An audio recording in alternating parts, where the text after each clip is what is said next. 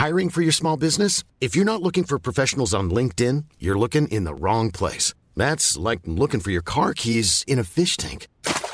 LinkedIn helps you hire professionals you can't find anywhere else, even those who aren't actively searching for a new job but might be open to the perfect role. In a given month, over 70% of LinkedIn users don't even visit other leading job sites. So start looking in the right place. With LinkedIn, you can hire professionals like a professional. Post your free job on linkedin.com slash people today. Werbung. Einfach lieben. Einfach glücklich und zufrieden, bis dass der Tod sie scheidet. Das ist noch immer die Idealvorstellung vieler Paare. Im Alltag aber begegnen Paare oft immer wieder den gleichen Konflikten, hängen sie in immer wiederkehrenden Mustern fest. Die Paartherapeutin Anna Wilitzki zeigt, wie Paare diese Konflikte erkennen und lösen können. Ihr Hörbuch Einfach lieben ist dabei äußerst unterhaltsam und fundiert und zeigt an vielen Beispielen aus Wilitzkis Praxisalltag, wie eine gute Liebesbeziehung gelingen und der Zauber vom Anfang der Beziehung neu belebt werden kann. Das Hörbuch erscheint als Download und im Streaming bei Argon Balance und als Buch im Rowold Verlag. Werbung Ende.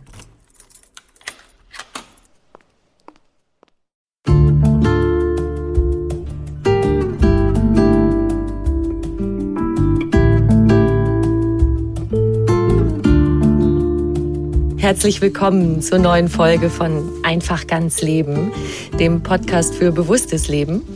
Ich bin Jutta Rebrock, Moderatorin, Journalistin, Autorin und Sprecherin unter anderem für Radionachrichten und Hörbücher. In diesem Podcast spreche ich alle zwei Wochen mit außergewöhnlichen Menschen über alles, was das Leben freudvoll, intensiver und entspannter macht.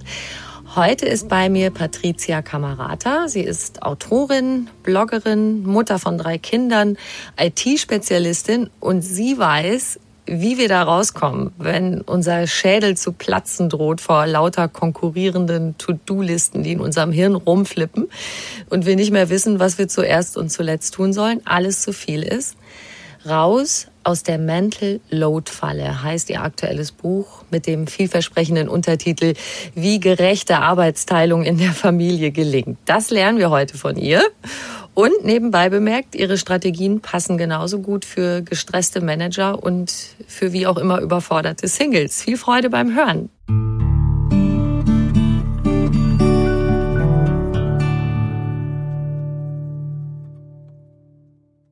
Liebe Patricia, schön, dass du da bist. Habe ich dich jetzt allumfassend gut vorgestellt? Ja, ganz wunderbar. Ich bin schon mega gespannt, wie ihr das zu Hause hinkriegt mit der gerechten Aufteilung in der Familie. Das musst du uns bitte nachher noch ganz genau im Einzelnen erklären. Aber bitte erzähl uns doch erstmal, was du genau meinst mit diesem Mental Load. Ja, du hast es eigentlich schon ganz wunderbar zusammengefasst. Es ist die ratternde, unendliche To-Do-Liste im Kopf. Ich glaube, Frauen werden ganz schnell wissen, was damit gemeint ist. Wenn man das äh, Männern erklärt, dann ist es manchmal so ein bisschen, hm, was ist das jetzt, so ein Begriff, ganz neu, ist das irgendwie was, was wir nicht kennen? In der freien Wirtschaft nennt man das Projektmanagement. Also im Privaten sind das eigentlich alle unsichtbaren Aufgaben, die man so hat, damit das Familienleben überhaupt funktioniert. Also gar nicht so sehr die To-Dos und Aufgaben, sondern wirklich das Planen und ähm, sich zu überlegen, was muss jetzt in welcher Reihenfolge gemacht werden, ähm, was gibt es da für Nebeneffekte, dass man so eine Art Protokoll führt, wie ist es in der Vergangenheit gewesen, ähm, was haben wir daraus gelernt, wie soll das zukünftig sein, wie beeinflussen sich die Sachen gegenseitig. Und ähm, daran geknüpft ist auch eben eine Verantwortungslast. Also man ist für alles rund um Familie und Haushalt auch verantwortlich.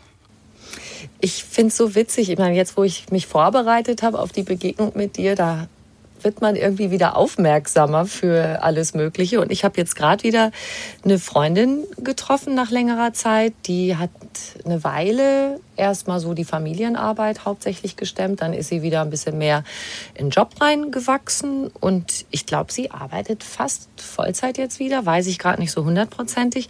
Aber den Familienkram macht sie trotzdem weiter. Das ist was ganz, ganz Typisches, ja. Also, dass es unabhängig von der eigenen Erwerbstätigkeit und auch von dem Stundenumfang tatsächlich zum allergrößten Teil eben auf den Frauen lastet. Was würdest du ihr sagen? Ich würde sagen, dass wir alle ähm, aufgrund unserer Sozialisation irgendwie in diese Sache ganz leicht reingeraten, wenn wir nicht bewusst überhaupt mal äh, wahrnehmen, was ist das? Also es ist eben eine, ein noch on top zu den To-Dos und der Erwerbstätigkeit eben eine Aufgabe, ähm, und man muss einfach darüber reden. Also am besten, man kennt den Begriff und dann kann man das in der Partnerschaft auch adressieren und eben ganz bewusst auf den Tisch holen und sagen, pass mal auf, das ist was, das ist irgendwie äh, bei mir gelandet und eigentlich möchte ich das gar nicht zu 100 Prozent haben. Ist ja auch nicht so einfach. Äh, man hat sich da über Jahre dran gewöhnt und viele Männer, die sagen dann auch so, na natürlich, äh, wenn du jetzt wieder mehr machen willst, unterstütze ich dich. Aber ich glaube, ihnen ist oft gar nicht so bewusst, was das ist oder was sie selber damit meinen und auch was nötig ist an Unterstützung.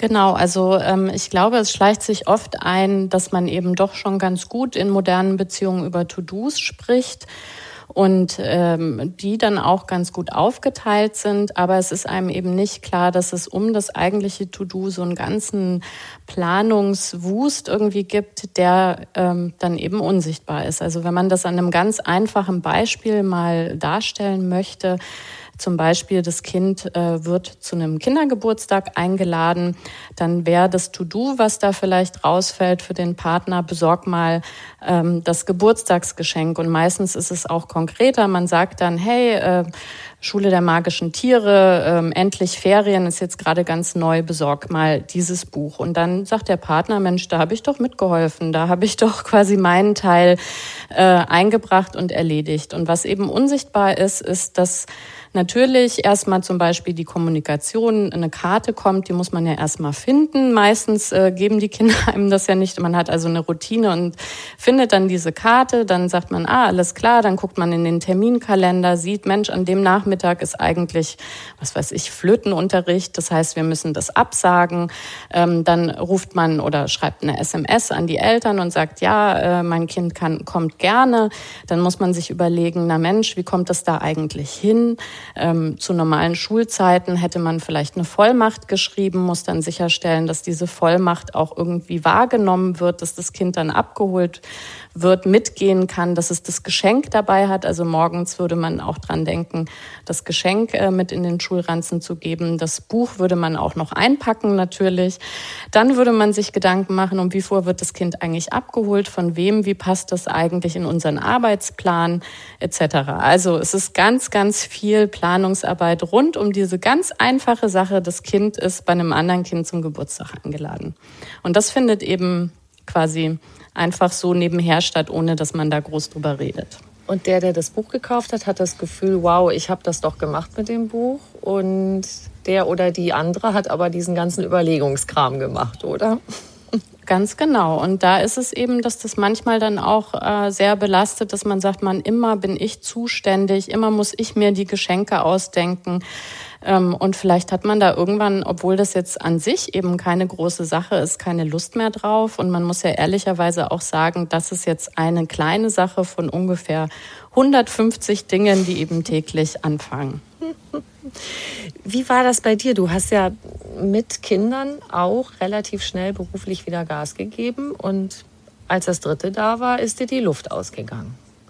Ganz genau. Und ich habe auch überhaupt gar nicht verstanden, was da los ist, weil meine Rahmenbedingungen waren absolut optimal. Also ich hatte einen super familienfreundlichen Arbeitgeber, der quasi alles möglich gemacht hat. Also wir hatten äh, Tools, äh, Raum und Zeit unabhängig zu arbeiten. Ich konnte Teilzeit arbeiten. Wir haben eine tolle Meetingkultur gehabt, so dass man also eigentlich nie vor 10 und auch nicht nach 16 Uhr irgendwelche Meetings hatte. Ganz wenig Reisetätigkeit.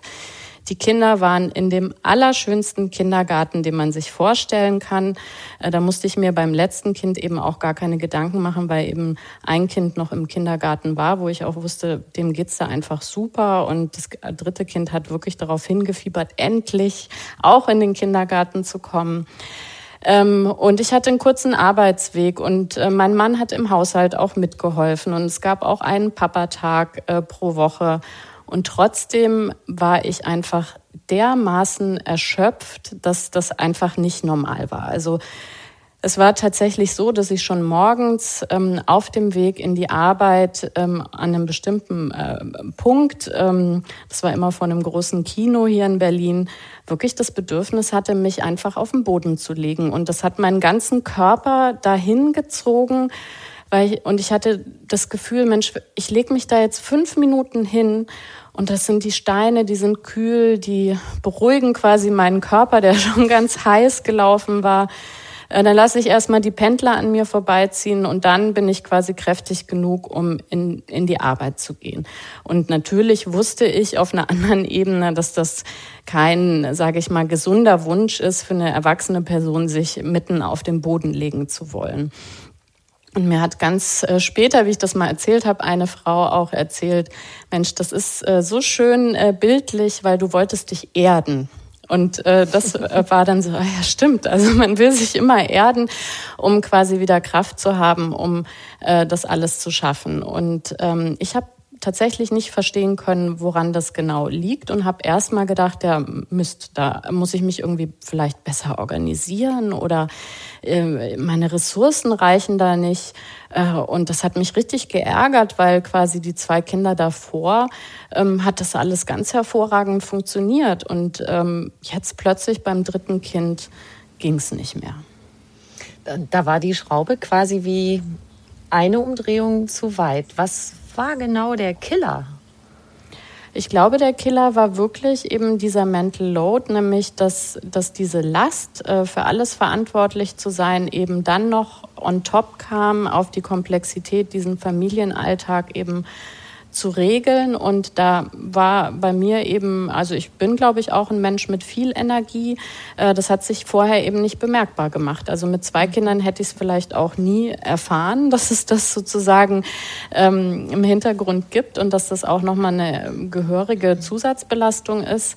Und ich habe es auch erstmal versucht, indem ich einfach To-Dos weggelassen habe. Also bestimmte Themen, wie ich war damals auch äh, Elternsprecherin, was ja auch so ein bisschen Kapazitäten irgendwie mhm.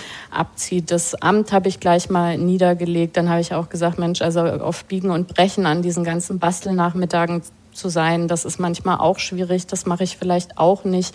Ich habe auch tatsächlich überlegt zu kündigen. Ähm, habe dann aber glücklicherweise mit meinem Kollegen darüber geredet und der hat dann auch gesagt, sag mal, hast du da schon mal mit der Chefin drüber gesprochen, bevor du quasi das so für dich beschließt. Und ich so, hm, nee, stimmt, das könnte man ja auch mal machen. Und äh, die war dann ganz offen und hat gesagt, du, ich weiß gar nicht, was dir helfen kann, das musst du selber rausfinden. Mhm. Ähm, aber ich bin für alle Vorschläge offen, weil wir wollen gerne, dass du hier weiter arbeitest. Und dann ist ähm, quasi, was den Job angeht, was ganz Paradoxes passiert, nämlich ähm, ich bin damals mit 20 Stunden eingestiegen ähm, und habe aber festgestellt, das ist viel, viel belastender als 32 Stunden zu arbeiten, Warum? weil man dann nur Feuerwehr ist. Man ah. kann quasi nichts in Ruhe vorbereiten, nachbereiten, irgendwie mal dokumentieren, durchschnauben, sondern man ist sozusagen von, von man ist in der Arbeit und arbeitet seine Stunden durch und ähm, man kann eben nur punktuell immer so das Wichtigste machen. Mhm. Und das ist ähm, eine ganz andere Belastung als tatsächlich über die mehreren Stunden auch mal irgendwie in Ruhe über Dinge nachdenken zu können. Und ähm, wir haben dann damals beschlossen, ich kriege einen festen Tag Homeoffice, kriege einen Tag komplett frei und arbeite aber eben 32 statt 20 Stunden. Und das war auch einfach was, was mir dann an der Stelle geholfen hat. So paradox das klingt, dass man Stunden aufstockt und das hat aber eben Entlastung gebracht. Mhm. Und im Privaten habe ich eben gesagt, bestimmte Sachen mache ich nicht mehr. Also allein dieses mich mit Freundinnen, was ja eigentlich sehr schön ist, fest ähm, für den Spielplatz zu verabreden, das mache ich nicht weil da kämpfe ich ständig gegen eine Uhr. Also wenn man eben sagt, hey, wir treffen uns heute um 16.30 Uhr, dann ist das ein ganz schöner Druck, auch wirklich immer um die Uhrzeit dann an einem bestimmten Ort zu sein. Und wenn die Kinder dann so im Kleinkindalter sind und Autonomiephase haben, da hat man ja manchmal gerne noch mal 15 Minuten Puffer, die es dann dauert, dass das Kind die Schuhe anzieht beispielsweise. Ja. Ja, da kann man ganz schön hinterher sein, ne? wenn die da gerade keinen Bock drauf haben oder entdecken, dass du Zeitdruck hast. Ja. Und dann erst recht genau die Sachen nicht machen, die nötig sind zum Losgehen. Da kann ich mich auch gut dran erinnern. Ich habe ja jetzt schon große Kinder, aber das bleibt immer lebendig. Ja. Und zu Hause, ähm, der Mental Load, du hast ja einfach auch die Idee, das, was hilft, ist, diesen Mental Load zu teilen in der Partnerschaft. Und das hast du in deiner Ehe ja auch versucht. Genau, ich habe versucht, das zu adressieren und ähm, war schon relativ bald der Meinung, na Mensch, wir müssen eigentlich alles teilen. Also wir versuchen mal im Job quasi da ein Gleichgewicht herzustellen, indem wir beide nur Teilzeit arbeiten äh, und dass wir dann ähm, darüber sprechen, was es eigentlich alles an Aufgaben gibt, um die dann irgendwie so zu, ja, möglichst gleich zu verteilen. Ähm, aber da bin ich gescheitert, kann man einfach sagen. Also es hieß dann, naja, der Arbeitgeber meines Mannes, ähm, der möchte das eigentlich nicht, dass er Teilzeit arbeitet und das ist sowieso alles so ein bisschen schwierig. Und das war am Ende auch immer so ein bisschen das Fragezeichen, das kann ich auch total nachvollziehen. Wir sind ja von einer ganz anderen Position gestartet. Also äh, wir haben zum Beispiel in der Elternzeit nie darüber gesprochen, ob mein Mann jetzt sieben Monate macht und ich mache sieben Monate, sondern wir haben einfach, äh, wir sind davon ausgegangen, das gehört gehört sich so. Die Frau macht zwölf, der Mann macht diese zwei, so heißt es ja auch, Partnermonate mhm. im Volksmund. Und ja, das war dann einfach so, weil ganz viel aus meiner Sozialisation und auch aus der meines Mannes äh, uns mitgegeben hat, die Frau ist verantwortlich und die ist das Wichtige für das Kind und das Kind gehört zur Mutter. Und dann ist es schon sogar ein bisschen kritisch, wenn man so nach zwölf Monaten das Kind dann in den Kindergarten gibt. Ähm, aber da haben wir uns dann quasi verständigt, dass wenn der Kindergarten gut ist, dass wir uns da keine Sorgen machen müssen.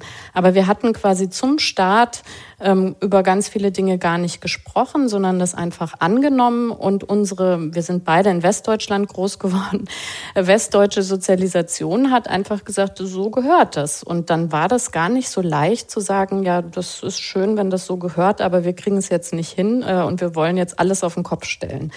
Und da war es wahrscheinlich einfach auch schon ein bisschen über das Maß hinaus, dass man da entspannt und wertschätzend miteinander spricht. Es gibt äh, so einen schönen Spruch von dem Oskar Holzberg, der ist Paartherapeut äh, und auch Kolumnist, äh, der gesagt hat, aus Überforderung wird Forderung. Und ähm, das, glaube ich, ist bei uns der Fall gewesen, dass dann man eben nicht ähm, ruhig das bespricht und sagt, wie ist denn, wie ist unser Weg daraus, sondern dass man dann eben auch oder dass ich schlecht kommuniziert habe und quasi Forderungen gestellt habe und gesagt hat, du sollst aber und ich muss immer, also alles, was man eigentlich weiß, wie man nicht miteinander sprechen soll. Und das hat dann einfach nicht funktioniert, das eben gut aufzulösen. Mhm. Genau, ihr habt das nicht lösen können. Ihr seid auch nicht zusammengeblieben, ne? Genau, wir sind getrennt jetzt seit einigen Jahren, ja. Mhm. Ich habe das manchmal, also ich habe meine Kinder relativ schnell bekommen, nachdem ich mit meinem Mann zusammen war. Und ich habe im Freundeskreis auch oft erlebt, Paare, die schon richtig paar Jahre zusammen waren.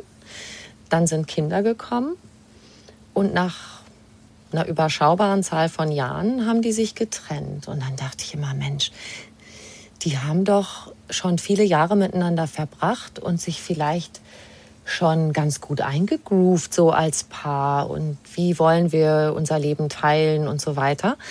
Und dann dachte ich, hm, ist vielleicht, weißt du, das war so ein bisschen wie, als wäre mit den Kindern diese Balance weg gewesen oder äh, dass vielleicht auch Sachen offenbar geworden sind, die doch nicht so partnerschaftlich gelaufen sind und dann in der Elternschaft dann wie unter so einem Brennglas plötzlich sichtbar geworden sind. Was passiert da aus deiner Sicht? Also es ist tatsächlich so, und dazu gibt es viele Studien, dass mit der Geburt des ersten Kindes bei vielen eine Retraditionalisierung einsetzt. Das heißt, die Paare spezialisieren sich in ihrer Aufgabe. Das in der Regel bedeutet das, dass der Mann eben die finanzielle Verantwortung übernimmt, ähm, weil eben auch das Männlichkeitsstereotyp sagt, du bist eben für das Finanzielle verantwortlich und die Frau ist eben diejenige, die sich kümmert, die dann eben beruflich ähm, zurücksteckt und eben diese Care-Arbeiten mit auf den Weg ähm, bekommt. Und dann gibt es diese Tendenz in unserer Gesellschaft eben ja optimieren irgendwie und das bedeutet, ähm, dass man versucht möglichst effizient zu arbeiten und gar nicht mehr, äh, wie soll ich sagen, so Schnittstellen hat Dinge, die man gemeinsam wirklich macht, sondern man gibt sich sprichwörtlich die Klinke in die Hand und hat seine Ressourcen wie eben in einem Projektplan so aufgeteilt, dass man die auch doppelt nutzen kann ähm, und jeder eben seine Sachen macht, aber man macht ganz wenig gemeinsam. Und ähm, das bedeutet eben auch, das schadet letztendlich der Beziehung, weil man ähm, ja eben diese, diese Gemeinsamkeiten, äh, die gemeinsamen Erfahrungen gar nicht mehr so richtig teilt, nicht mehr so richtig in der Welt des anderen irgendwie ist und dann vieles auch nicht weiß. Und durch dieses Auseinanderdiffundieren baut man eben jeder in seinem Bereich Kompetenzen auf, die der andere auch gar nicht mehr so leicht einholen kann. Ja, und was du auch angesprochen hast, man vernachlässigt eigentlich die Paarbeziehung. Wie kann man sich da so Inseln schaffen, wo man sagt, hey, da treffen wir uns, das ist Paarzeit, die wir uns ganz bewusst einräumen. Was, wie klappt das so aus deiner Erfahrung? Ja, das ist eine ganz schön harte Aufgabe. Je kleiner die, die Kinder sind oder je jünger, besser gesagt, die Kinder sind, äh, sagen, also jeder weiß eigentlich, dass es wichtig ist, aber es ist eben sehr schwer. Und ich glaube, es ist deswegen auch so schwer, weil man eben so groß denkt aus der Zeit, in der man ohne Kinder war, hat man vielleicht mal so ein schönes Wellness-Wochenende gemacht oder wirklich einfach so einen Sonntag von morgens bis abends irgendwie vertrödelt. Und das kann man sich gar nicht mehr so leicht äh, leisten, wenn man Kinder hat. Da stehen einem ganz viele Dinge im Weg. Manchmal vielleicht sogar die eigenen Gefühle, dass man sich schlecht fühlt, äh, Babys dann auch mal ein Wochenende zum Beispiel zu den Eltern zu geben, dass man da also sehr lange zögert, bis man sich das sozusagen leistet.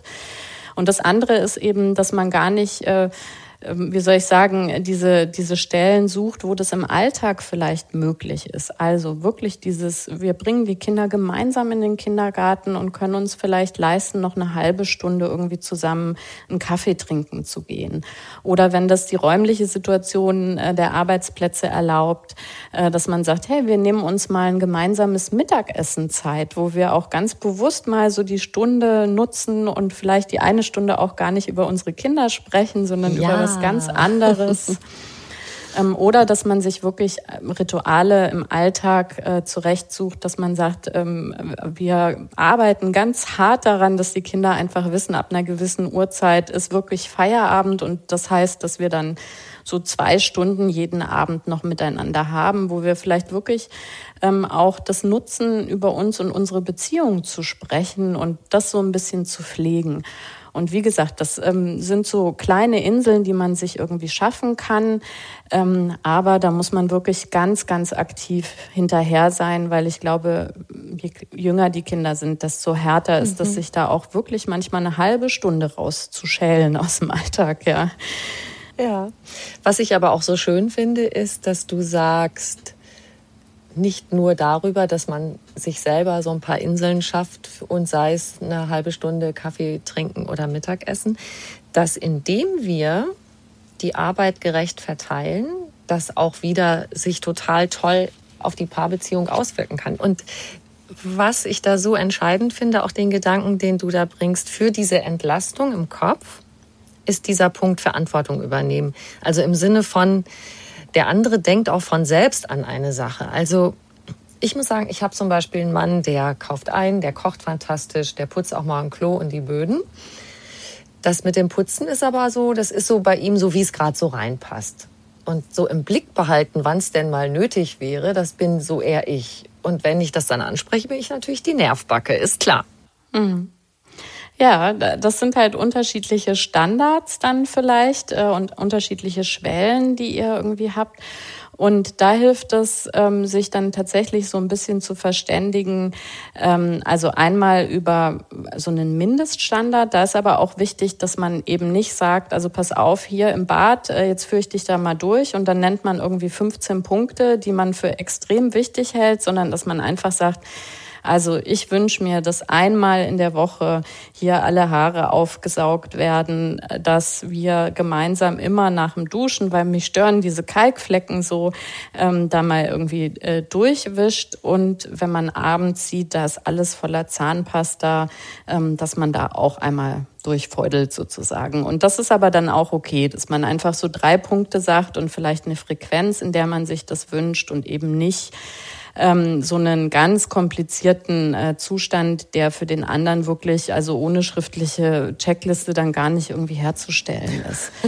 ähm, und äh, das spart dann, glaube ich, Frust auf beiden Seiten, weil ganz oft hört man ja in Beziehungen eben dieses Mensch, ich kann dir das ja gar nicht recht machen. Also wo man, wo man sieht, man, also ein Partner versucht das schon, aber vielleicht weiß der eben gar nicht, was einem wichtig ist. Und in dem Sinne ist es natürlich auch ganz wichtig, über Erwartungen zu sprechen, weil das kann natürlich auch in die andere Richtung gehen, dass man als Frau denkt, Mensch, mein Partner, der erwartet hier aber, dass der Spiegel immer blitzeblank ist und ähm, die Fenster immer geputzt sind und dann stellt sich raus, dem ist eigentlich total egal, wie die Fenster geputzt sind oder nicht und einem selber eigentlich auch. Und dann kann man ganz gut einfach auch aufhören, oft Fenster zu putzen und macht es dann eben viel seltener. Ja? Aber das, ähm, da hat ja jedes Paar, jeder Mensch irgendwie so seine eigenen Vorstellungen und da gibt's auch keinen, so ist es richtig und so ist es falsch, sondern man muss sich dann eben darüber austauschen, mit was man sich wohlfühlt. Und dieses Austauschen, du hast ja auch die Empfehlung, dass man wirklich mal quantifiziert, was man alles so macht. Ich wusste gar nicht, bevor ich dein Buch gelesen habe, dass die Waschmaschine auch ein Flusensieb hat. Na, Dankeschön, mhm. dass du mich darauf aufmerksam gemacht hast. Typische männliche Aufgabe in der Tat, ja. Weil du ja tatsächlich sagst, schreib doch mal alles auf oder mhm. besprecht es was an Aufgaben alles so da ist. Da ist genau dieses Unsichtbare, ja. Wenn mhm. äh, der eine denkt, wieso, wenn ich einmal in der Woche die Böden sauge und sie gießt immer die Blumen, dann haben wir doch schon was aufgeteilt. Aber du sagst ja, so viel unsichtbarer Kram, der einfach da im Arbeitsspeicher vom Kopf noch so abläuft, der uns gar nicht bewusst ist und damit auch dem anderen nicht, mhm. dass man das tatsächlich mal formuliert. Genau. Also da bin ich drauf gekommen, weil es gibt eine ganz schöne Studie, ähm, die äh, hat mal untersucht, so gefühlte Gleichberechtigung. Da wurden Paare befragt, äh, seid ihr denn gleichberechtigt? Und die haben eigentlich zum allergrößten Teil gesagt, ja, das ist bei uns so 50-50. Und dann hat man eine Liste vorgelegt, wer schneidet denn den Kindern regelmäßig die Fingernägel? Wer äh, wechselt die Bettwäsche? Wer putzt die Fenster? Wer... Ähm, wechselt die äh, Batterien im Rauchmelder aus? Wer macht das Auto äh, urlaubsfit? Ähm, wer äh, wechselt den Kindern die Windeln und so weiter? Und dann plötzlich fällt das bei ganz vielen Paaren so ein bisschen auseinander und noch stärker, wenn man nicht nur die Aufgabe zählt, sondern dahinter nochmal notiert, wer denkt da eigentlich dran. Mhm. Also ähm, wer initiiert dann diese Aufgabe? Und da zeigt sich eben genau dieser Mental Load, dass selbst Dinge, die eben der Partner macht, meist von dem, von dem anderen Partner im Kopf behalten werden und initiiert werden. Und dann kommt noch mal was raus, wenn man dann äh, aufschreibt, wie oft kommt sowas im Alltag eigentlich vor und wie lange dauert das? Dann sieht man, es gibt im Durchschnitt, das mag von Paar zu Paar unterschiedlich sein, aber rein statistisch gibt es tatsächlich geschlechtsspezifische Aufgaben. Das heißt, Frauen machen eher so Dinge, die ganz oft im Alltag vorkommen die auch so ein bisschen dröge sind, weil die sich immer wiederholen äh, und die oft auch an eine Deadline gebunden sind. Und Männer machen eher Dinge, die mal seltener vorkommen und wo man auch so ein bisschen Einfluss darauf hat, ähm, wann man genau das macht. Also es ist einfach sozusagen Unterschied. Das Kind, was jetzt sagt, hier, ich habe Abendessen Hunger, da kann man eben nicht sagen, naja, pff, da warte ich jetzt noch mal anderthalb Stunden ähm, oder das muss vom Kindergarten abgeholt werden. Der macht um 17 Uhr zu, da kann man dann auch nicht sagen, ja, das äh, kümmert mich jetzt nicht, sondern da muss das Kind einfach abgeholt sein. Und die typisch männlichen Aufgaben, ebenso das Auto zum TÜV, na klar, macht man auch alle zwei Jahre, aber da ist eben der Tag, das kann man so ein bisschen schieben, wie das in den Alltag passt. Der Rasen, der gemäht werden muss oder Ähm, wie gesagt, die Rauchmelder, äh, die, die machen sich dann schon sehr laut bemerkbar, aber gut, da kann man dann vielleicht irgendwie vorsorgen mit so einem 9-Volt-Block. Also äh, das ist dann schon ganz interessant zu sehen, ähm, dass, dass es da einfach diesen Unterschied gibt. Und da geht es auch gar nicht ums Aufrechnen, das höre ich nämlich ganz oft, das ist aber unromantisch von den Männern lustigerweise, wenn man da so gegeneinander aufrechnet. Ich finde, das Aufrechnen ist da nicht das richtige Wort, sondern man schafft ja einfach Transparenz, man verschafft sich mal so einen Überblick, weil beide haben diese unsichtbaren Aufgaben. So wie du das am Anfang gesagt hast mit diesem Flusensieb in der Waschmaschine, das kennen die meisten Frauen gar nicht, äh, weil sie das eben nie machen. Äh, und äh, die Männer haben da natürlich genauso das Gefühl, dass sie sagen, hey, da kümmere ich mich regelmäßig drum, da sagt auch nie jemand mal Danke. Und die Frauen haben ihre Themen auch. Und da geht es einfach darum, das mal eben zu sehen und dann zu sagen, Mensch, weißt du, jetzt fällt mir das auf. Das ist eigentlich immer gemacht und das ist eine richtig tolle Sache, dass du dich da immer drum kümmerst. Und dann, ähm, wenn die Dinge sichtbar werden, dann kann man die eben auch wertschätzen und das macht schon ganz viel Zufriedenheit bei ganz vielen. Also einfach, es geht gar nicht so sehr darum, um den genauen Prozentsatz, wie das jetzt verteilt ist, sondern einfach, es wird gesehen, es wird gewertschätzt und dann ähm, verschafft es bei vielen schon so eine Erleichterung. Du hast ja jetzt einen neuen Partner seit einiger Zeit, mit dem das gut klappt. Erzähl doch bitte mal, wie kriegt ihr das hin? Wir machen tatsächlich ähm, eine regelmäßige Wochenbesprechung. Und da habe ich auch am Anfang gesagt, ähm, ich, meine Kapazitäten, die sind so äh, ja, ausgelastet. Ich glaube, ich kriege das gar nicht hin, das regelmäßig zu initiieren. Das heißt, ich möchte gerne, dass du verantwortlich bist für diese Wochenbesprechung, dass du das auf dem Schirm hast. Wir haben dann zwar einen festen Termin ausgemacht, aber dass das manchmal passiert ist ja, dass man sagt, boah, jetzt bin ich trotzdem viel zu kaputt und dann muss er das eben nachhalten. Und da äh, setzen wir uns eben, na, es ist meistens so eine Stunde zusammen und planen mal die Woche durch an ganz konkreten To-Dos. Was gibt es alles? Ähm, wie sind unsere Termine in der Arbeit? Wie geht das irgendwie zusammen? Was steht an Zwischenaufgaben? Also gibt ja so unregelmäßige Sachen wie irgendwie, was weiß ich, jetzt wird's warm, jetzt brauchen die Kinder Sandalen. Und es gibt regelmäßige Dinge wie ähm, eben wer bringt die Kinder dann zu irgendwelchen Sportkursen oder so, ähm, dass das alles vermerkt ist und dass da auch eine Verantwortung hinterlegt ist, so dass man eben weiß, okay, ähm, mit dieser Aufgabe ist jetzt mein Partner betreut. Das heißt, ich kann das wirklich aus meinem Kopf rausräumen im Vertrauen darauf, dass er sich kümmert. Und mit jedem mein Partner kümmert sich, äh, funktioniert das auch besser, dass ich eben Dinge dann auch nicht mehr in meiner Verantwortung sehe. Am Anfang klingelt das natürlich noch im Kopf, wenn man was jahrelang gemacht hat. Ähm, und da muss ich mich manchmal auch ein bisschen zusammenreißen, weil ich sehe, er macht Dinge eben anders als ich.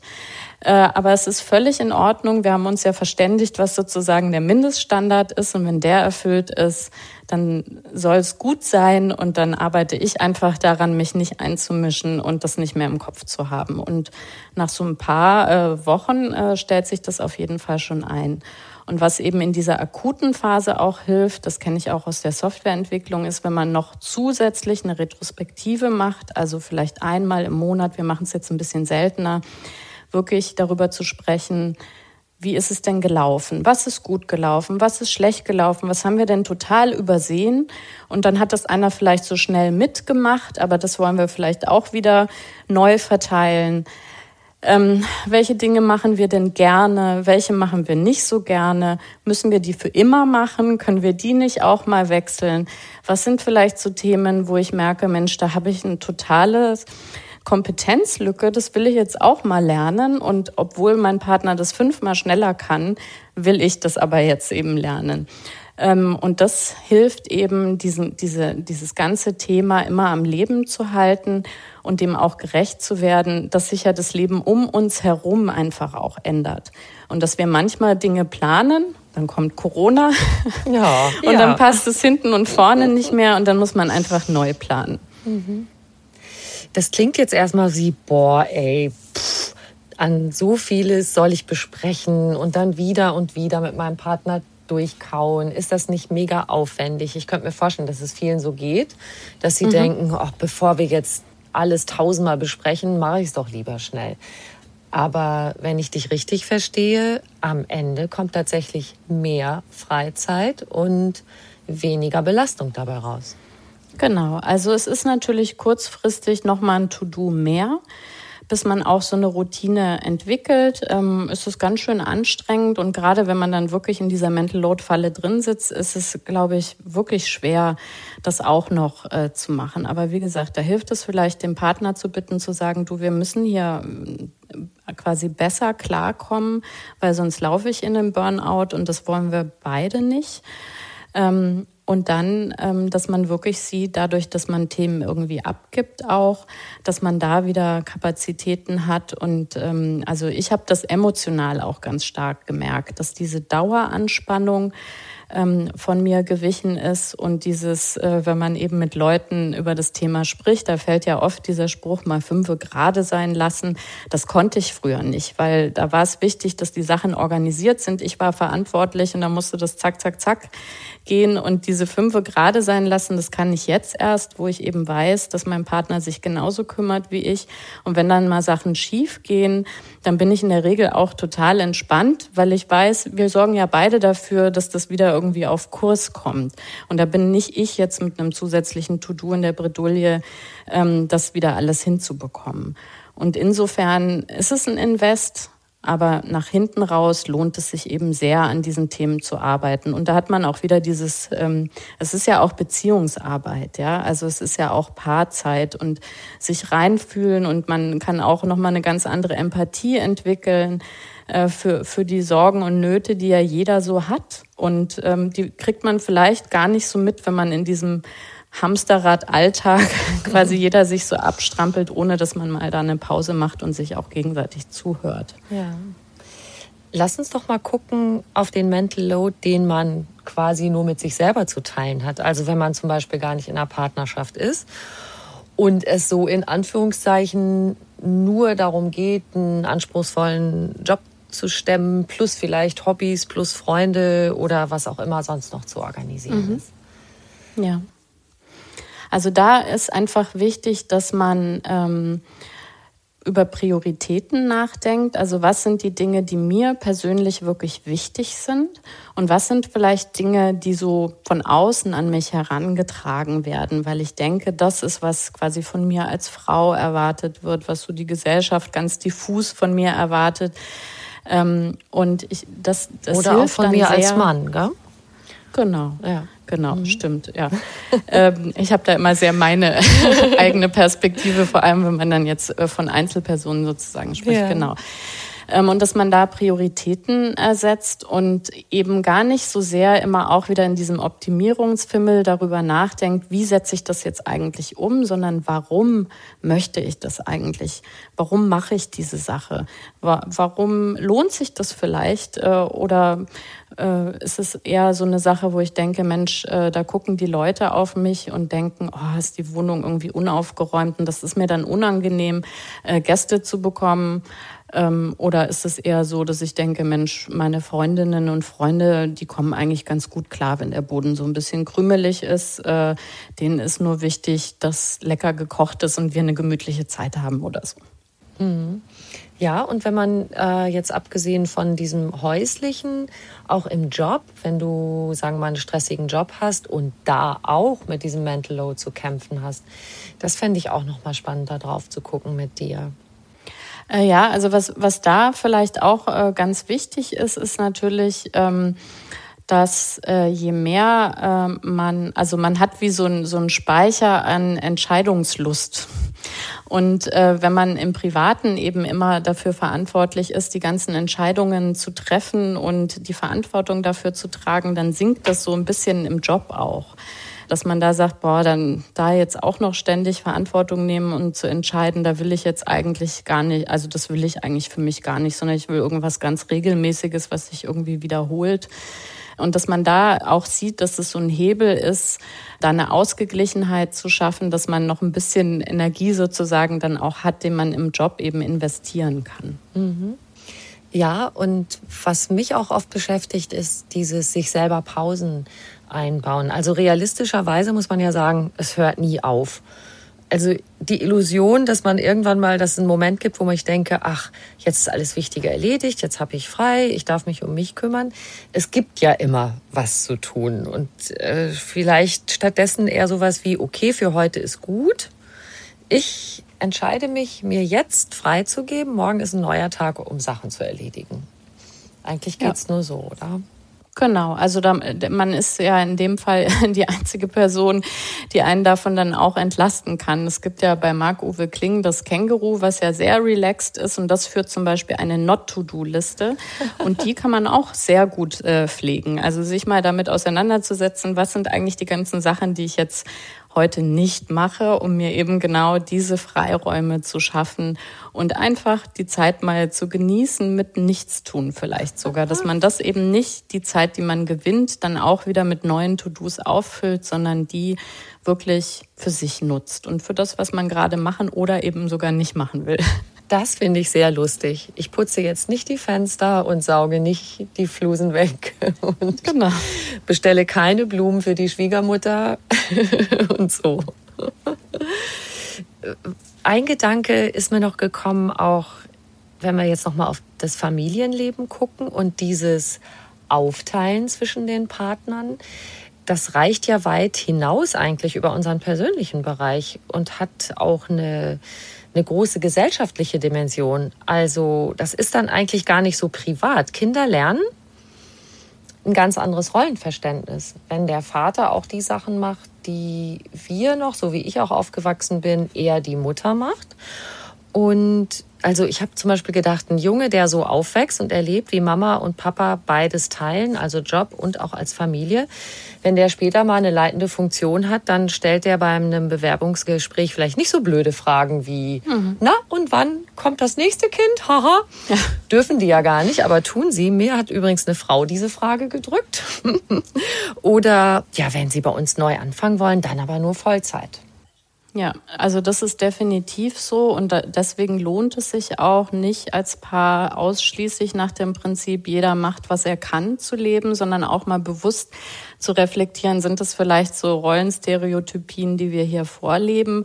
Und wenn wir dann je nachdem Mädchen oder Jungen haben, was macht das eigentlich mit denen? Also fühlen sich dann tatsächlich die Mädchen eben auch wieder nur fürs Kümmern zuständig und äh, die Jungs dann eher für Action, Abenteuer und aber die Perspektive später irgendwie, ich muss ja dann das Geld verdienen. Ähm, oder können die auch lernen, Mensch, äh, das sich kümmern, das äh, eine Beziehung aufbauen oder weil ich eben eine tolle warme Beziehung zu meinem Papa habe, ähm, ist das auch was, was ich mir eben ganz anders vorstellen kann, wenn ich später äh, Kinder haben werde, dass ich eben nicht äh, quasi Vollzeit arbeite, sondern mir eben auch überlege, Mensch, Teilzeit, das ist vielleicht was, weil das gar nicht ähm, mein Männlichkeitsverständnis so stark prägt, eben derjenige zu sein, der da die äh, das äh, für das Finanzielle sorgt. Und ähm, das ist äh, tatsächlich so, dass in manchen Bereichen, also sprich im IT-Bereich, äh, getriggert getriggert durch den Fachkräftemangel haben das Firmen auch schon so erkannt. Also die haben erkannt, es gibt dieses Bedürfnis zunehmend eben nach Vereinbarkeit. Und das muss ja gar nicht nur im Sinne von Familien und Kinder gedacht werden, sondern es gibt ja auch Menschen, die ihre Angehörigen pflegen. Ähm, es ist ja für die äh, geistige und körperliche Gesundheit auch nicht äh, das Wahre, irgendwie 60 Stunden die Woche zu arbeiten. Ja. Man möchte vielleicht Hobbys haben etc. Und dass man da eben über Konzepte nachdenkt und die denken eben genau dieses Thema auch mit Mental Load und Vereinbarkeit Familie ähm, und locken damit natürlich auch Frauen wieder in die Berufstätigkeit, aber ermöglichen Vätern eben auch ihre Vaterrolle anders wahrzunehmen als eben ausschließlich über die finanzielle Verantwortung. Und das geht dann sehr schön Hand in Hand, weil jede Generation, die die Vorzüge von solchen Konzepten ähm, erlebt, die gibt es natürlich ganz anders auch weiter. Und dann bewegt sich tatsächlich, glaube ich, auch im Großen was, wenn unsere Kinder einfach sehen, ähm, es gibt da Wege, die sind vielleicht nicht ganz äh, so ohne Hürden, aber man kriegt das eben doch hin als Paar und mit Kommunikation. Ähm, und dann äh, muss man eben so eindimensional gar nicht mehr denken. Mhm. Ja. Also, und das muss ich wirklich sagen, ich glaube, viele Männer sind sich da gar nicht bewusst, was sie wirklich für eine Vorreiterfunktion haben. Also eine Führungskraft beispielsweise, die äh, ganz klar kommuniziert, ich kann am Mittwoch nicht, weil da hole ich mein Kind vom Kindergarten ab und nicht sowas Verschwurbeltes, da habe ich Termine. Ähm, oder äh, dass man auf dem Desktop zum Beispiel ein schönes Foto seiner, seiner Kinder irgendwie hat, was man immer sieht, wenn das an den Beamer angeschlossen wird.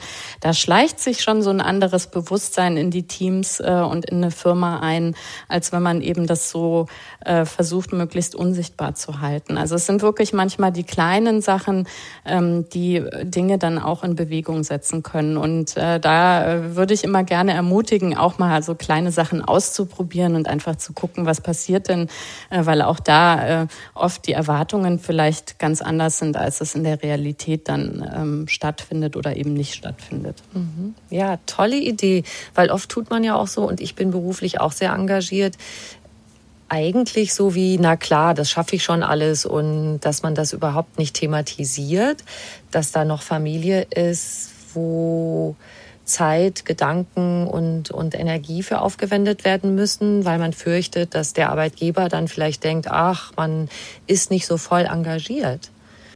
Ja, und das Gegenteil ist ja der Fall. Also äh, Studien zeigen ja, dass quasi Eltern, denen eine gute Vereinbarkeit ermöglicht wird, das sind ähm, Menschen, die sich ganz, ganz stark an die Unternehmen äh, binden, die eine ganz hohe Loyalität haben und wo quasi diese, diese Dankbarkeit letztendlich ja ähm, dazu führt, dass man sich eben überproportional engagiert dann auch im Job.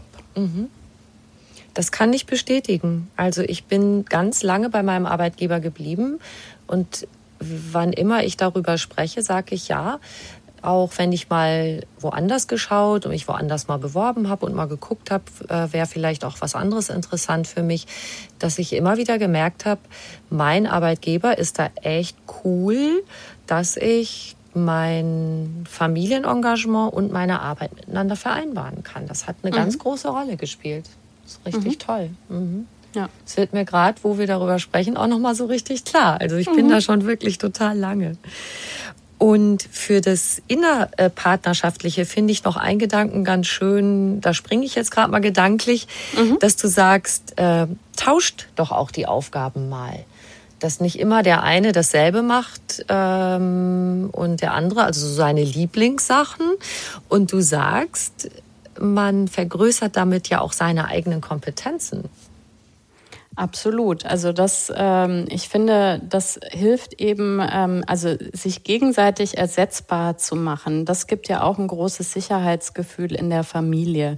Also dass nicht nur einer Wissensträger für bestimmte Themen ist, zum einen äh, und zum anderen ähm, merkt man ja dann auch wiederum, es gibt ganz viele äh, sehr akzeptable Lösungen für Probleme. Also es muss dann eben nicht der eine, der seinen einen Weg gefunden hat, ähm, dann immer ein bestimmtes Ergebnis erarbeiten und nur das ist gültig, sondern man lernt einfach damit auch, es gibt immer eine Vielfalt von Lösungen. Das kann man, den, also das äh, wertschätzen die Kinder dann auch, äh, weil es eben äh, Dinge gibt, die sie dann besonders gerne bei Papa machen oder bekommen oder eben bei Mama und beeinflusst es positiv, dass die Kinder eben vorgelebt bekommen, äh, dass jeder eigentlich alles lernen kann und also ich persönlich finde das äh, für mich ganz, ganz wichtig, mich da eben nicht abhängig zu fühlen und auch äh, ein schönes, äh, eine schöne Gesprächsgrundlage zu haben. Weil manchmal denkt man ja, bestimmte Sachen sind total einfach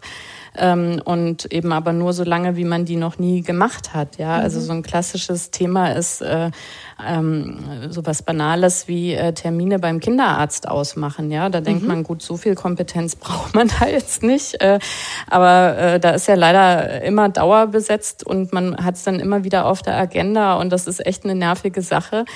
Ähm, und dann, wenn man das mal übernommen hat, dann sagt man, ja gut, das habe ich jetzt drei Monate gemacht, jetzt bist du wieder dran. Aber man denkt eben nicht so, Mensch, das ist doch nur eine kleine Sache. Und so geht's halt in ganz vielen Dingen, dass man sagt, ja, warum soll ich jetzt nicht lernen, irgendwie, wie man Regale an die Wand dübelt? So schwer kann das ja nicht sein. Und klar mache ich das nicht so gut wie jemand, der schon fünf verschiedene äh, Wandtypen äh, hat und die Erfahrung, welchen Dübel, welchen Bohrer für was. Ähm, aber warum äh, quasi das nicht auch lernen und dann, wenn mein Partner im Urlaub ist und irgendwas fällt runter oder ich will ein Bild dran machen, kann ich eben auch selber die Bohrmaschine in die Hand nehmen. Das ist ja einfach auch eine gute Sache. Das kann ich übrigens echt gut und mein Ehemann, der hat da nie Bock drauf gehabt und ich habe gesagt, ja, macht nichts, mache ich gerne und fand auch toll meinen Töchtern, ich habe zwei Mädels, einfach zu sagen, seht ihr, äh, das ist gut, wenn ihr das selber könnt, dann müsst ihr da nicht immer nachfragen. Mhm. Ja, auf jeden Fall, ja. Und ich habe einen neuen Partner seit äh, vielen Jahren auch schon, der das auch gut kann. Jetzt konkurrieren wir so ein bisschen, wer der bessere Handwerker ist. Ne? Aber es ist gar nicht so schlecht, dass wir das beide können. Ja, aber das ist übrigens auch ein Thema, was oft äh, bei Mental Load dann so ein bisschen übergangen wird, nämlich die Sachen, die man selber gerne macht, das kann durchaus sein, dass das Dinge sind, die der Partner auch gerne macht. Und die muss man natürlich auch teilen. Weil äh, da prescht man dann vielleicht oft irgendwie vor und hat schon alles erledigt und gemacht. Und der Partner denkt so, äh, Moment mal, eigentlich wollte ich da also wirklich ja auch gerne mal meinen Anteil machen. Ähm, und das darf man eben nicht vergessen beim Teilen. Man soll nicht nur die Sachen teilen, wo, wo man sagt, boah, das ist echt anstrengend und da bin ich genervt, sondern wirklich auch die guten Sachen. Und das ist manchmal dann gar nicht so einfach, äh, die Dinge aus der Hand zu geben, wo man sagt, da bin ich richtig gut und schnell und das macht mir Spaß. Ja. Patricia, du hast auch einen Blog, der heißt Das Nuff, ne? Mhm. Spricht man so, ja. ne? Und ich habe so gesehen, da bekommst du auch ganz viel positives Feedback, was dir Leute so schreiben. Und du stehst da aber auch im Feuer. Also du vertrittst da Sachen, wo wir eben über das Gesellschaftspolitische äh, gesprochen haben. Und ich habe gesehen, du hast das gerade erlebt mit einem Text über die Corona-Zeit. Du hast Corona eben auch mal angesprochen. Magst mhm. du das erzählen, was du da geschrieben hattest und was da passiert ja. ist? Und zwar gab es eine Aktion, eine gemeinschaftliche, die initiiert war von Alleinerziehenden, ähm, die ja in der Corona-Zeit auch äh, nochmal, also die äh, haben ja sowieso schon mehr Belastung, aber äh, in Corona dann ja noch mehr. Äh, die Aktion hieß Corona-Eltern rechnen ab und das war eigentlich gedacht, um einfach mal wach zu rütteln, was von Eltern stillschweigend erwartet wird, wenn das ganze System, auf das wir uns als Eltern ja auch verlassen haben, um erwerbstätig sein zu können, einfach von heute auf morgen wegbricht. Und die Idee war, ähm, das Unsichtbare sichtbar zu machen, also ein bisschen eben wie beim Thema Mental Load, also eben nicht hinzunehmen, ja, dann gehen die Kinder eben nicht mehr in Betreuung und dann ähm, findet jetzt Homeschooling statt, sondern zu sagen, was sind denn die Aufgaben, die jetzt alle auf die Eltern äh, zurückgefallen sind? Äh, von denen auch erwartet wird, dass man das ähm, neben der eigenen Berufstätigkeit äh, macht. Ähm, und da wurden die einzelnen Posten eben aufgeschlüsselt und mit fiktiven Stundenlöhnen hinterlegt, ähm, die sich schon orientiert haben an durchschnittlichen Stundenlöhnen, die man jetzt zum Beispiel bei Nachhilfeanbietern oder so äh, nachgucken kann. Und dann wurde eine Summe gebildet und dann wurde quasi der Appell gesetzt, guck mal, das würde das kosten, wenn wir Care-Arbeit wirklich mal anrechnen. Und das hat tatsächlich, also ich bin seit 2004 sehr aktiv äh, im Netz und habe eben meinen Blog und habe noch nie einen sogenannten Shitstorm erlebt. Ähm, aber in dem Fall eben doch so heftig, dass ich den Artikel dann auch äh, aus dem Netz genommen habe, weil ich mir gesagt habe, also äh, beleidigen lassen muss ich mich da jetzt nicht. Ähm, aber es war tatsächlich so, dass allein dieser Umstand, dass man mal abrechnet, was Care-Arbeit wert ist in Euro, hat also allen äh, von allen möglichen Seiten ähm, also Entsetzen hervorgerufen und eben auch ganz viel bei Müttern, die gesagt haben, das geht doch nicht, wir können das doch nicht in Euro aufrechnen. Äh, wie fühlen sich denn da die Kinder? Äh, was bist du eigentlich für eine schlechte Mutter, dass du das auf, ausrechnen möchtest? Mhm.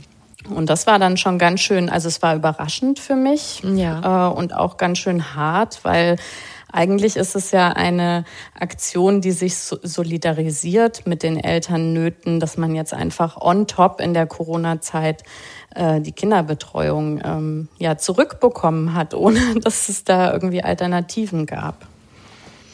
eigentlich passt es dazu, dass die Care-Arbeit, dieses, die Familienarbeit immer noch, ja, als ganz normal als unbezahlte Arbeit betrachtet wird. Und da gibt's ja auch schon immer mal wieder Bestrebungen zu sagen, hey, lass uns das mal angucken, was da eigentlich den ganzen Tag geleistet wird. Und trotzdem macht das auch manche wütend, die vielleicht auch das nicht so gern hinterfragen möchten. Ne? Ja, also äh, das macht anscheinend sehr, sehr wütend, mhm. ähm, weil man eben sagt, das muss alles aus Liebe geschehen und das wird dann eben als entweder oder interpretiert, was ich jetzt auch gar nicht so sehe. Also mhm. ich finde, man kann der Sache einen Wert hinterlegen und das trotzdem mit Liebe tun. Und das ist ja, wie ganz, ganz viele Menschen in Care-Berufen ähm, arbeiten. Also wenn man an die Altenpflege denkt, die ganzen Krankenschwestern äh, und Pfleger etc., da muss man schon sehr intrinsisch motiviert motiviert sein, unter den Bedingungen mit der Bezahlung einfach trotzdem für die Menschen da zu sein und all diese Dinge zu tun oder die ganzen Erzieherinnen. Ähm, da, da ist beides da. Also da ist natürlich Liebe für den Job und Engagement, aber warum soll auf der anderen Seite nicht auch ein ordentlicher, wertschätzender Eurowert an der Stelle stehen? Und das ähm, finde ich eben ein, ein ganz komische, also für mich persönlich komische Geisteshaltung, dass man sagt, nee, also gerade dann jetzt eben in den Familien, äh, das, äh, das darf gar nicht angesprochen werden, sondern das muss stillschweigend und aus Liebe geschehen und um Gottes Willen nicht darüber sprechen, was das alles für Aufgaben sind und schon gar nicht darüber sprechen, dass es manchmal auch anstrengend und beanspruchend ist. Und ich glaube, das ähm, ist gesellschaftlich wirklich ein riesiges Problem, weil das lässt eben ganz viele Menschen alleine, also für Menschen, die behinderte Kinder haben, die gepflegt werden müssen. Das darf einfach kein Privatproblem sein. Das darf nicht über privates Geld irgendwie gelöst werden und genauso auch die Alleinerziehenden und noch ganz viele andere Facetten. Das ist eine gesellschaftliche Aufgabe und die kann nur deutlich werden, ähm, wenn dem auch wirklich ein Wert äh, beigemessen wird und zwar derselbe Wert wie eben anderen Bereichen in der Wirtschaft. Ja, ja, ich bin da ganz bei dir. Und du hast gerade noch Alleinerziehende angesprochen, das vielleicht zum Schluss noch. Da ist ja das Teilen des Mental Load mit einem Partner auch nicht möglich. Mit kleinen Kindern auch nicht so. Das heißt, da ist man auch eher auf dieses, wie komme ich mit meinem eigenen Mental Load zurecht, zurückgeworfen irgendwann kann es sich natürlich so entwickeln, wenn die Kinder größer werden, dass man sie da mehr mit einbezieht. Aber das ist ja ein langer Weg. Wie können Alleinerziehende das gut hinkriegen, den Mental Load zu managen? Also ich glaube, da sind die Möglichkeiten wirklich eingeschränkt, ähm, weil ähm, oft ist ja sozusagen Dinge verteilen auch an finanzielle Möglichkeiten, also an Outsourcen sozusagen gebunden. Da ist es ja leider bei den Alleinerziehenden mhm. auch nicht so, dass man ähm, leichtfertig irgendwie noch einen Babysitter hier und äh, den Wäschedienst da und so sich leisten kann.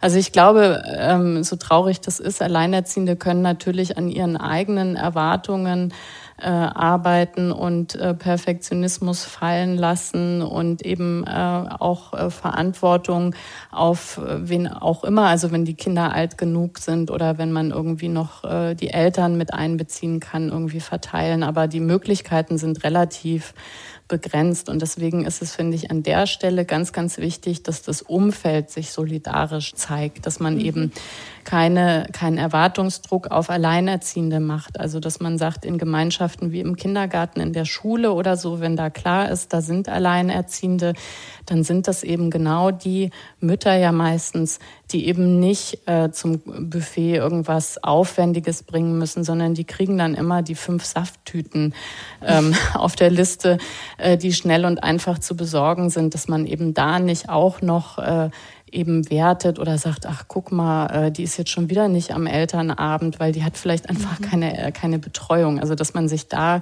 klar und solidarisch zeigt und eben, äh, was weiß ich, Schließtage aktiv anbietet, komm, wenn du berufstätig bist, dann gib doch dein Kind gleich irgendwie zu uns. Wir haben da schon eingeplant, irgendwie einen Tag frei zu haben.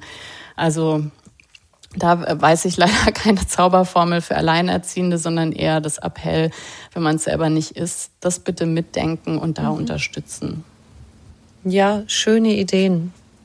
das ist das, was wir beisteuern können. Ich war auch längere Zeit alleinerziehend, deshalb finde ich das jetzt aus beiden Sichten einfach schön zu, mhm. wenn man das erlebt, diese Unterstützung zu bekommen und andererseits einfach die Aufmerksamkeit zu haben, diese Unterstützung zu gewähren, wenn mhm. im eigenen Umfeld Alleinerziehende sind, die das alles stemmen müssen.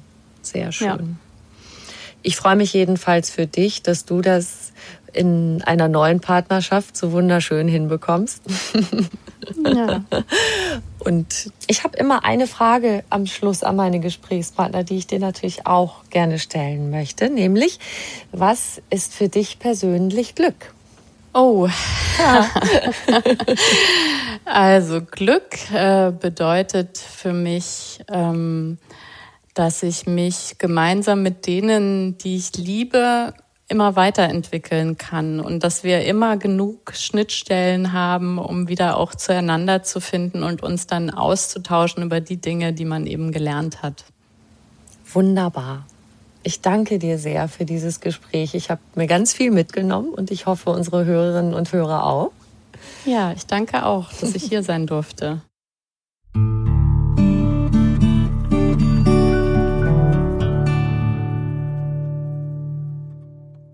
Wenn euch dieser Podcast gefallen hat, dann freuen wir uns sehr, wenn ihr uns eine kleine Bewertung schreibt und auf die fünf Sternchen klickt. Vielen lieben Dank dafür. Und noch viel mehr Tipps und Anregungen für einen bewussten Lebensstil und alles rund um die Themen Achtsamkeit, gesunde Ernährung, Fitness, Work-Life-Balance findet ihr auf einfachganzleben.de. Weitere Podcasts gibt es auf podcast.argon-verlag.de. Diesen Podcast könnt ihr überall hören, wo es Podcasts gibt und dort auch kostenlos abonnieren. Alle zwei Wochen gibt es eine neue Folge und ich freue mich sehr, sehr, wenn ihr wieder reinhört. Bis bald.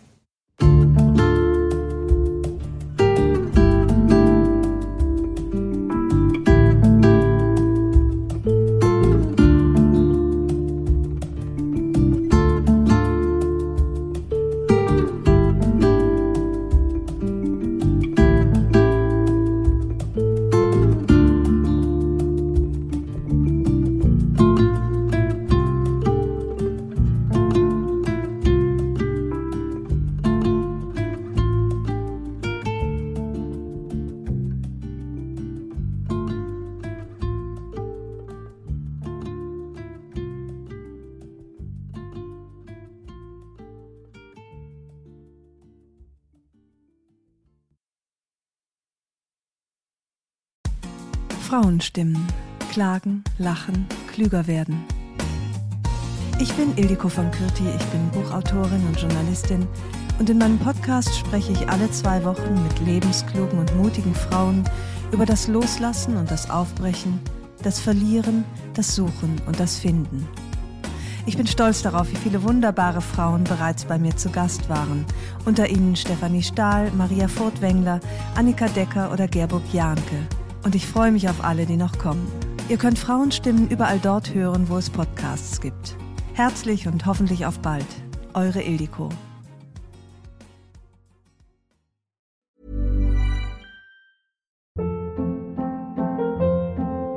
Hold up. What was that? Boring. No flavor. That was as bad as those leftovers you ate all week. Kiki Palmer here, and it's time to say hello to something fresh and guilt-free. Hello Fresh. Jazz up dinner with pecan-crusted chicken or garlic butter shrimp scampi. Now that's music to my mouth. Hello Fresh. Let's get this dinner party started. Discover all the delicious possibilities at hellofresh.com.